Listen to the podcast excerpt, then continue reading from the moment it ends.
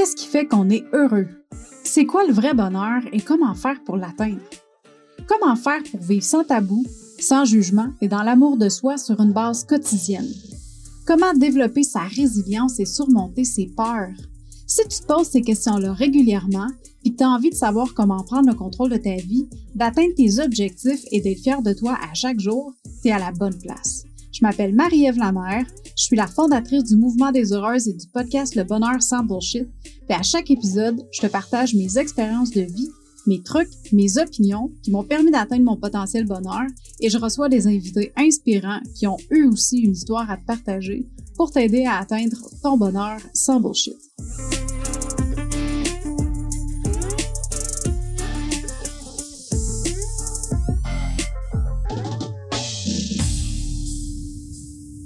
Bonjour chère heureuse et bienvenue pour un autre épisode du podcast Le bonheur sans bullshit.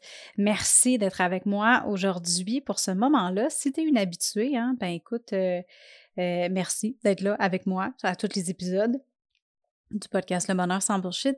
Si c'est ta première fois sur le podcast, ben enchantée. Moi, c'est Marie-Ève. Puis j'espère que tu vas apprécier ton moment qu'on va passer ensemble aujourd'hui.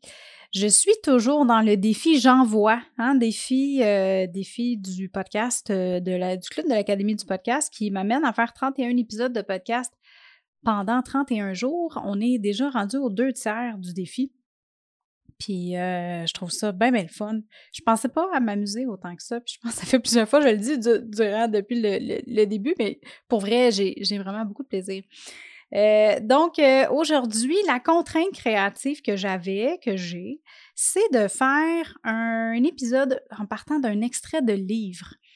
Euh, j'ai pas l'extrait de livre au complet, mais je peux te dire que le livre que je suis en train de lire présentement, et sur lequel euh, je décide de faire un beau, euh, un bel épisode là-dessus, c'est Super Attractor de Gabby Bernstein. Puis là, je veux juste te mettre en contexte parce que Gabby Bernstein, j'ai lu son, le premier livre que j'ai lu d'elle, c'était The Universe Has Your Back. Puis, euh, autant que j'aimais le contenu du livre, on dirait que j'avais comme une espèce de, je, sais pas, j'avais de la difficulté un peu avec sa plume. Fouille-moi pourquoi. Mais je trouvais que, je sais pas, peut-être que je trouvais qu'il y avait des longueurs ou euh, c'était de la façon qu'elle écrivait ou je sais pas, mais il y avait, il, y avait comme un manque de connexion, tu sais. Puis j'ai quand même, je l'ai fini, le livre, euh, parce que j'aime pas ça ne pas finir un livre. Fait que j'ai fini le livre, mais euh, j'étais comme bof, tu sais, j'accroche, j'accroche pas tant, on dirait, tu sais, contrairement à d'autres euh, auteurs ou euh, autrices maintenant, on dit ça, autrices. je sais pas, il y avait comme quelque chose qui, qui m'accrochait moins. Puis là, pas longtemps après, j'ai reçu en cadeau de ma gentille amie Caroline, j'ai reçu en cadeau un livre, un autre livre de, de Gabby Bernstein qui est Super, euh, Super Attractor. Puis ça fait deux ans que je lis ce livre-là, puis ça a pris deux ans avant que je, l'ouvre parce que, comme je te dis, j'avais pas connecté tant que ça avec, avec elle la première fois que j'ai lu son livre. Puis là, dans la dernière année, il y a vraiment eu un shift qui s'est fait au niveau de ma spiritualité, au niveau de ma connexion avec moi-même, au travers de la méditation, au travers euh, mon ouverture face euh, à la spiritualité en général. Puis, je ne sais pas pourquoi, mais il y a quelques semaines, j'avais envie de lire un livre, puis là, ce livre-là m'a appelé. Ben, pas littéralement, il n'a pas, pas, pris le téléphone, là, mais je regardais dans mes livres euh, sur mon bureau, tu sais, que j'ai à lire. J'en ai quand même plusieurs. Euh, puis, puis celui-là a attiré mon attention. Puis j'ai eu comme un, pôle, vraiment comme je me suis sentie attirée vers ce livre-là. Puis j'étais super surprise parce que clairement, je m'attendais zéro à ça. J'ai même failli le, mais là, je voulais pas le donner, là, parce que, c'est un cadeau, puis tout ça, mais je l'appréciais, le livre, mais j'étais comme, je, pensais vraiment ne pas le lire. Puis finalement, j'ai eu comme ce calling-là de, de, le commencer. Puis j'ai commencé aussi euh, à écouter ses mantras. Tu sais, elle fait, elle a sorti un petit album là, de, quelques, de quelques pistes, euh, Gabby Bernstein. Puis dedans, il y a des mantras, il y a des méditations. Puis j'ai vraiment accroché sur sa voix, j'ai accroché sur son vibe. Fait que là, le livre m'a appelé, puis j'ai dit, OK, fuck it, je vais le lire, puis on va voir où est-ce que ça va m'amener. Puis j'ai adoré ça. Je ben, j'ai pas fini, euh, je suis peut-être rendue aux deux tiers du livre. Mais jusqu'à date, j'aime vraiment beaucoup, beaucoup mon expérience avec elle. Donc, euh, j'avais envie de, clairement, c'est, le livre que je suis en train de lire pendant le défi. Fait qu'il y a quelque chose qui est venu me chercher. Il y a plein de choses qui sont venues me chercher dans ce livre-là. Mais il y a une chose que j'avais envie de te parler en particulier, c'était euh, une, euh, un saying, si on veut, qu'elle disait Rejection is protection. Le rejet, c'est une protection. Est-ce que ça peut, est-ce que le rejet peut être une protection? Puis je trouve ça hyper intéressant comme point de vue, comme façon de voir les choses parce que, en général, le rejet, on voit vraiment pas ça comme une bonne affaire. Tu sais, il y a, y a plein d'exemples dans lesquels, dans lesquels le rejet, c'est, c'était pas une bonne expérience. Sais, quand on se fait rejeter, on se sent rejeté, on se sent mis de côté. Euh, que ce soit par euh, quand on est jeune à l'école, que ce soit au travail, avec des collègues de travail, dans notre famille, euh, avec quelqu'un qu'on fréquente, puis finalement on se fait, on se fait laisser. Tu sais, le rejet est partout. Ou même, tu es en train d'avoir une conversation avec quelqu'un, puis la personne va dire quelque chose contre quelque chose que tu aimes. Ah, je vais donner un exemple concret. Puis ça, ça c'est quelque chose qui m'a suivi, puis ça m'a vraiment apporté une leçon de vie dans ma vie. Euh, quand j'étais plus jeune, je devais avoir, euh, dans le début vingtaine, j'étais chez, euh, j'étais chez des amis, puis pendant que, je suis là-bas, on, a des, des, discussions, puis on parle de chiens. Puis dans ce temps-là, moi, j'avais jamais eu de chien. J'étais une fille de chat. puis les chiens m'attiraient pas. Tu sais, j'ai trouvé bien cute, mais j'ai jamais vraiment été attirée pour en avoir. Là, j'en ai un chien, mais puis je l'aime beaucoup, mon pitou, il est vieux. En plus, il a 13 ans. Mais avant ça, j'avais jamais eu de chien. Fait que les chiens, ça m'attirait pas. Puis moi, ce que je voyais, surtout les gros chiens, tu sais, je voyais de la destruction dans les maisons, je voyais de la bave, je voyais tous les points négatifs qu'on n'aime pas, tu sais, des gros tas de poupou. Puis, tu sais, j'étais comme avec un chat, c'est tellement simple, cette partie-là du moins. Fait que on parlait de chien, puis là, j'ai mentionné à quel point que moi, ça, tu sais, puis des fois, quand je, quand m'emporte, quand j'ai une discussion avec quelqu'un, puis je suis animée par mon opinion, ma vision des choses, euh, autant que je peux être hyper bubbly, mais je peux être un peu intense aussi, tu sais. Puis je m'assume, c'est correct. Mais l'affaire que j'avais pas réalisée quand on parlait des chiens, parce que eux, il y en avait des chiens, il y avait comme un gros chien, tu sais. Puis euh, puis là, moi, j'arrive, puis je fais juste donner mon opinion, puis je pense pas à la portée de mes paroles, tu sais, je pense pas que cette opinion-là que moi j'ai peut avoir un impact assez ordinaire sur les gens qui reçoivent cette opinion-là. Puis tu sais, encore une fois, euh, tu sais, je, considère dans la vie que de la façon que tu vas t'exprimer, de la façon que l'énergie que tu vas dégager va avoir un impact sur la personne qui est devant toi, qui, avec qui tu as une discussion. Fait que si tu commences à mettre beaucoup d'émotions sur quelque chose, puis beaucoup d'emphase, puis bien de l'énergie dans ce que tu dis, puis dans la façon que tu le dis, bien si c'est positif, cette personne-là va recevoir quelque chose de positif, mais si c'est négatif, même si, tu sais, moi dans ma tête, je veux dire, je n'étais pas fâchée, rien, mais je me suis comme emportée un peu dans ma tête, à moi, ça sonnait pas aussi intense que ça. Ça sonne jamais si intense que ça dans ma tête. C'est quand je le vois par après où je, je repense à la situation puis je me dis, oh my God, il me semble que c'était pas nécessaire d'aller autant, tu sais. Puis on se pose souvent la question dans la vie, est-ce que je suis trop? Est-ce que c'est. Bon. Tout ça pour dire, je pense qu'en quelque part, euh, malgré qu'il faut être soi-même dans la vie tout le temps, idéalement, euh, il y a quand même des, tu sais, des moments où est-ce que je pense que le tact peut être quelque chose de bien, puis penser aussi aux, émotions des autres, c'est toujours une bonne affaire, tu sais. Fait que tu peux dire ce que tu as à dire, mais tu peux faire attention à la façon que tu vas le dire. Puis je me rappelle que quand j'avais dit ça, ce commentaire-là, par après, j'avais eu une discussion avec, puis j'étais avec, avec un ami, puis son père. Puis quand après j'ai eu une discussion avec mon ami, il était comme un peu fâché, tu sais, puis il me disait comme t'étais vraiment pas obligé de tout.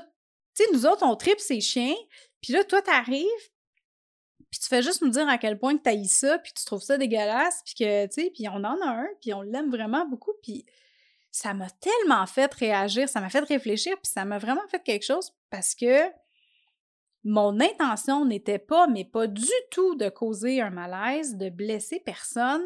C'était vraiment juste comme un venting d'opinion, là, je veux dire. Euh. Fait que ça m'a fait, tu sais, ça m'a fait penser. Puis ça, c'en est un exemple de rejet que, que les gens ont vécu suite à comment est-ce que moi, je me suis exprimée, tu sais. Puis, euh, ben, je pense pas que dans ce cas-ci, le, rejet est nécessairement une, forme de protection, ou peut-être que c'est une protection contre moi. ça se peut aussi, là. Mais je pense que dans la vie, j'ai trouvé ça vraiment intéressant comment est-ce que Gabby Bernstein l'a approché, le rejet, en parlant, en disant que si c'était une forme de protection? au lieu de voir ça négativement, au lieu de justement voir le rejet comme quelque chose qui nous, euh, qui nous blesse, quelque chose qui nous fait mal, quelque chose qui vient jouer dans notre intégrité, si on voyait le rejet comme une forme de protection, comme un signe de juste dire, tu sais quoi, il y a une raison pourquoi que tu vis du rejet présentement. Probablement que si tu vis du rejet dans une relation de couple, ben clairement, tu n'es pas avec la bonne personne. Si tu vis du rejet au travail de tes collègues de travail, ben peut-être que ce crowd-là, c'est pas des gens avec qui tu veux passer plus de temps. Tu sais que tu vas être correct au travail, tu vas les endurer si on veut, mais que euh, tu peux, tu peux être courtoise. Courte, oh my god, je voulais dire courtois et courtoise en même temps. On se comprend.